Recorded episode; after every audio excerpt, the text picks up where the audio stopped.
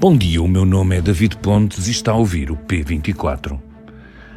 Há muito que não é hasteada com vigor a bandeira que Israel representava para o mundo ocidental como a única democracia no Médio Oriente. Desde logo pela irresolúvel situação da Palestina, não só pela asfixia a que os territórios estão condenados sem conseguirem uma independência plena, mas também pela situação de quase apartheid a que a população árabe, muito da qual trabalha do lado israelita, é remetida. A banalidade das imagens violentas do avanço dos colonatos, da destruição da propriedade dos palestinianos, alimenta a desesperança na resolução de um problema de que Israel não é o único culpado, mas de que é o maior responsável. Mas não é só a questão palestiniana. São também as questões que se levantam pelo aprofundar da radicalização da sociedade israelita e da ação dos seus governantes, que levam os seus aliados a olhar de soslaio para o que se passa naquele país.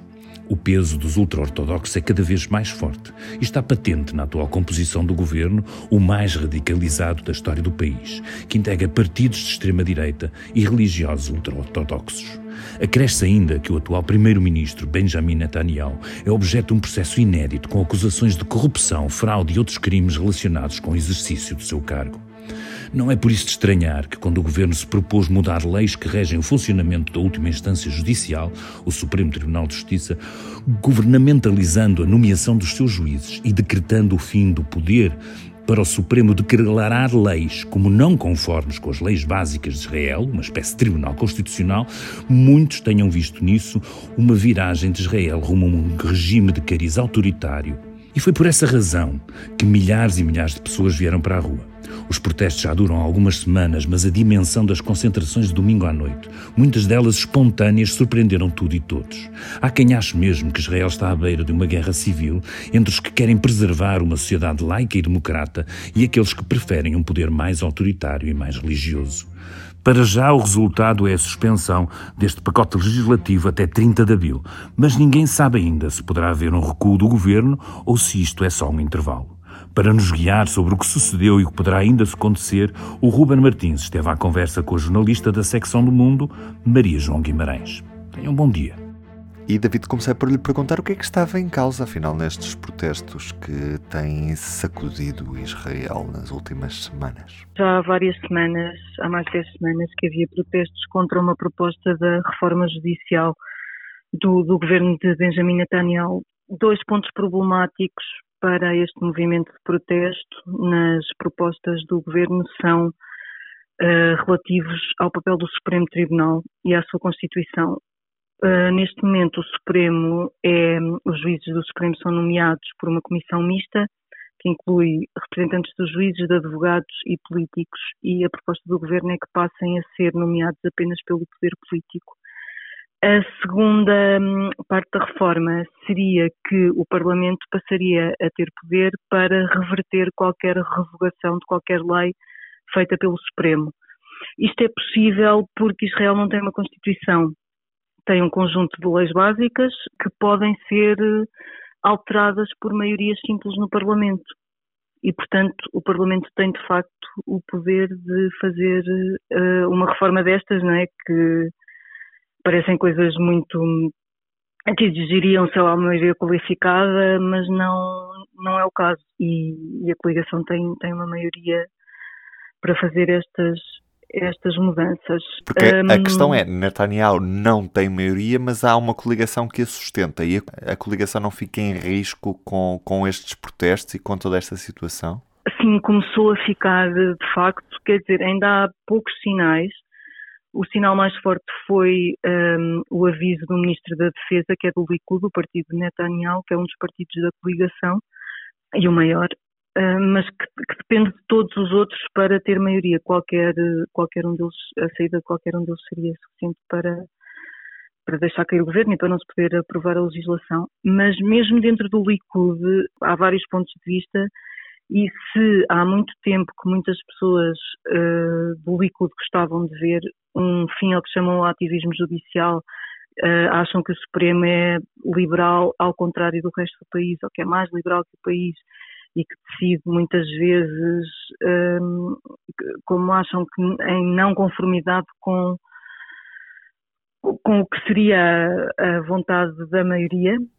O sinal foi, de facto, o Ministro da Defesa do Likud ter, ter se expressado uh, contra a reforma porque está a começar a haver um, entre o movimento que temos efeitos que a reforma possa ter na democracia de Israel, há um movimento significativo de reservistas. Os reservistas são absolutamente essenciais para as forças de defesa de Israel uh, e, portanto, está a haver um movimento de, de, reservistas a dizerem que não irão cumprir o seu serviço militar periódico e que não responderão à chamada se este golpe judicial, que é como lhe chamam, a palavra que usam não é reforma judicial, é mesmo golpe judicial, se este golpe for em frente.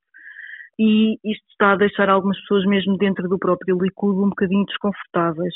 Não é claro o que é que fariam os deputados, um, curiosamente, até há alguma oposição dentro do, de, mais nos círculos de poder local. Foi decretada uma greve um, sem precedentes, o, país, praticamente parou, o aeroporto parou, os principais portos pararam. Até a Bolsa de Tel Aviv anunciou que se ia juntar à greve.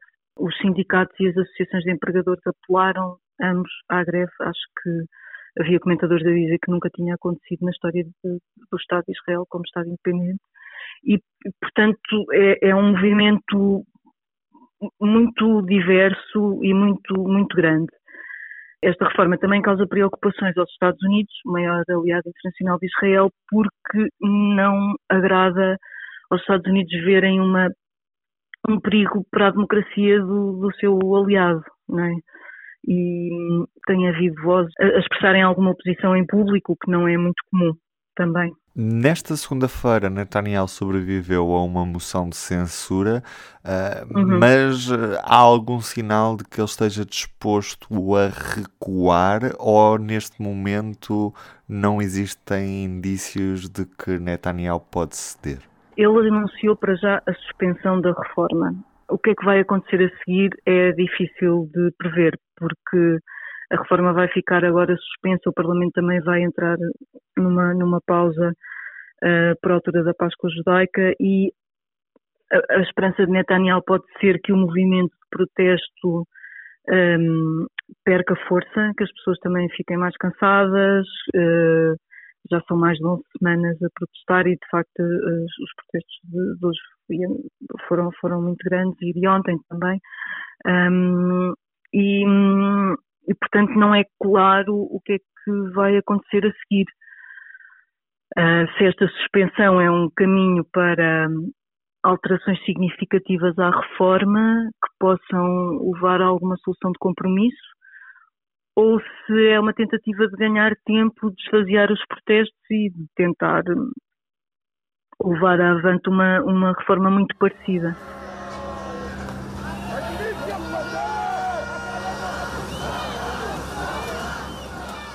Esta reforma junta vários setores da sociedade preocupados com o estado da democracia e com o fim de um, de um, de um equilíbrio de poderes um, e preocupa sobretudo grupos que, que, estejam em desvantagem ou minoritários. Uh, uma presença muito frequente nas manifestações tem sido mulheres vestidas com a capa vermelha e a touca branca, um, à semelhança das fervas de Handmaid's Tale, da Margaret Atwood, e, e, elas temem, porque o Supremo sempre foi essencial em, em avanço e de, de, alguns direitos das mulheres e também as minorias têm medo de perder essa, essa espécie de escudo protetor do Supremo. O Supremo, por exemplo, recusou várias vezes uh, leis que o governo tentou aprovar para repatriar uma série de, de imigrantes irregulares. Portanto, um, há também aqui este lado de, de, lá está, como, como o país não tem uma Constituição, não tem uma maneira de proteger minorias, um, se ficar tudo nas mãos do poder político, é potencialmente a vontade da maioria, que neste caso são maiorias simples, portanto 61 deputados em 120. E de ontem fica a lista dos 44 produtos que terão IVA zero já daqui a 15 dias, portanto, depois da Páscoa. A lista inclui ovos, leite, pão, carne, arroz, fruta, peixe e legumes. Também há uma reportagem sobre a abertura da Lagoa de Santo André ao mar, que falhou e a comunidade protesta. Isto porque a operação regenerativa realizada todos os anos, há mais de dois séculos, desta vez não correu bem e teme-se já a extinção da enguia e pragas de mosquitos. A intervenção foi mal planeada, acusa a população. Eu sou o Ruben Martins, comigo hoje Maria João Guimarães e a introdução, como sempre, do David Pontes. Até amanhã. O público fica no ouvido.